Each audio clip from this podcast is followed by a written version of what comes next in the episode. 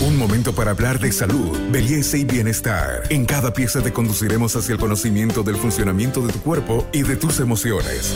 Para avanzar hacia una mejor versión de ti mismo, esta es una sana idea de Pharmacore para que te mejores. Cuando te han hecho una crítica sobre algo que hiciste o dijiste, ¿la misma te ayudó a mejorar tu labor? ¿O ampliar tu visión? ¿O simplemente te molestó? ¿Realmente hay críticas constructivas? ¿Cómo me relaciono con las críticas? Soy Gabriel Columba, comunicador social y quiero compartir contigo aspectos de la comunicación interpersonal. Y en esta oportunidad abordaremos el apasionante tema de la crítica que nos lleva muchas veces a las discusiones, posiciones cerradas y a romper relaciones o amistades de años. En la jerga popular encontramos la frase no discutas sobre religión o política. En estos terrenos es muy fácil ingresar en la crítica ácida, en la discusión sin rumbo y al malestar que nos puede causar la opinión de otras personas o que nosotros podemos causar con nuestros puntos de vista. En realidad, cualquier tema se puede convertir en discusión infructífera si nos apegamos con uñas y dientes a nuestra visión del mundo, a nuestro sistema de valores particular, como si fuera el que abarca toda la realidad. Para trascender estos apegos, uno de los primeros pasos que tenemos que dar es identificar nuestros filtros mentales. Nuestro cerebro es incapaz de procesar toda la información que recibe de la realidad. Por eso filtra esta información. Y al hacer esto, crea los metaprogramas, es decir, la tendencia a filtrar la información de la realidad siempre de la misma forma. Estos patrones mentales predominantes hacen que nos gusten más los sabores ácidos que los dulces, la música clásica más que el rock pesado. En la visión de Julio Ulloaude y Estela Gómez, que han investigado a profundidad el tema, los filtros mentales no son ni buenos ni malos, son simplemente un mecanismo que deja ver una parte de la realidad para descartar el resto. El problema aparece cuando consideramos que con esos filtros mentales vemos toda la realidad y no solo una parte pequeña de ella. Bajo este patrón mental tendemos a que nuestras palabras se conviertan en totalitarias, en las abanderadas de la verdad absoluta. Por lo tanto, todas aquellas opiniones que no condicen con lo que digo están al margen de la verdad.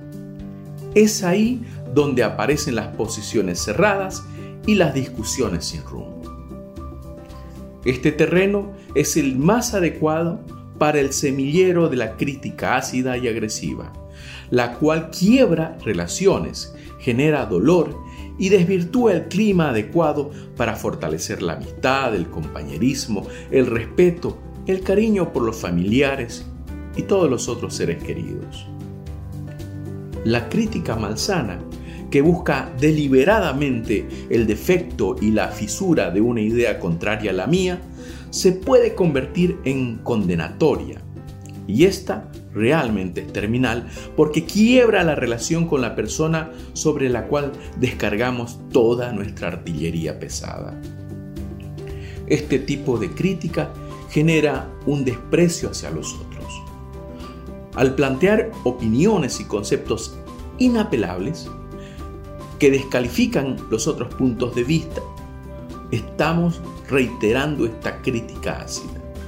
Incluso este tipo de crítica se puede manifestar sin palabras, cuando simplemente callamos porque consideramos que todos están equivocados y yo, con mi verdad, estoy por encima de ellos. Este podcast es una sana idea de Pharmacorp.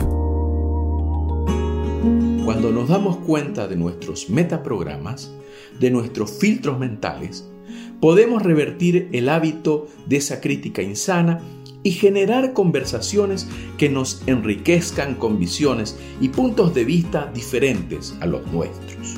Estos puntos de vista precisamente captan una parte de la realidad que mi metaprograma ha descartado. A partir de esa base, la tendencia es que la crítica se haga constructiva.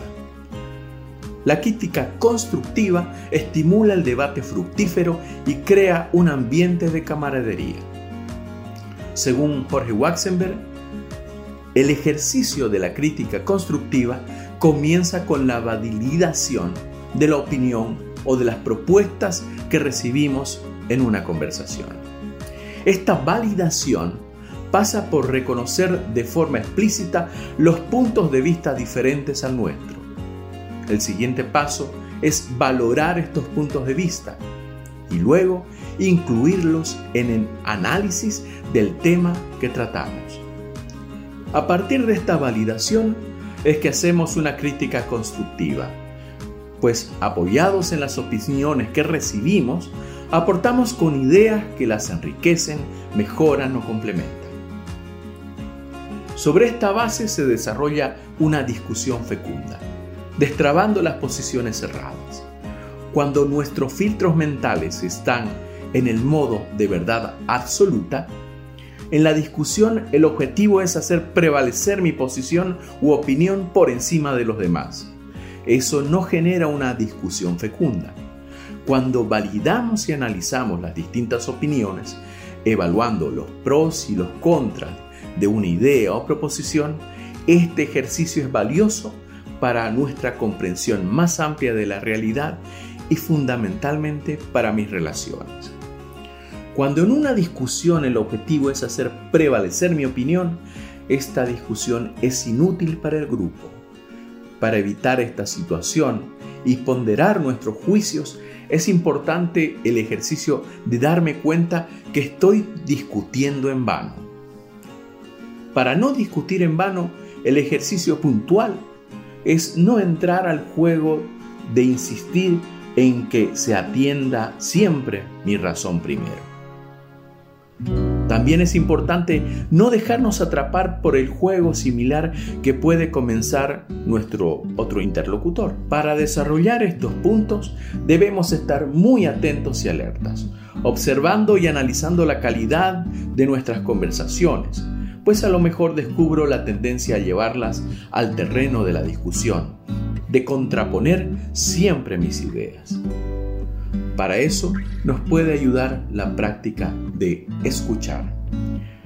Generalmente las discusiones sin salida se basan en que no escuchamos realmente las razones contrarias, porque estamos concentrados en hacer prevalecer las nuestras. Decimos que las escuchamos, pero nuestra mente está más concentrada en encontrar una debilidad en el argumento contrario para destruirlo. Cuando escuchamos a nuestro interlocutor, podemos descubrir sus deseos, sus motivaciones y comprenderlas. Eso nos facilita responder de forma efectiva a sus necesidades en vez de gastar nuestra energía en contestar sus argumentaciones. Así, contribuimos para generar una discusión serena, razonada y fecunda que genera intercambio de ideas y enriquecimiento en las relaciones interpersonales.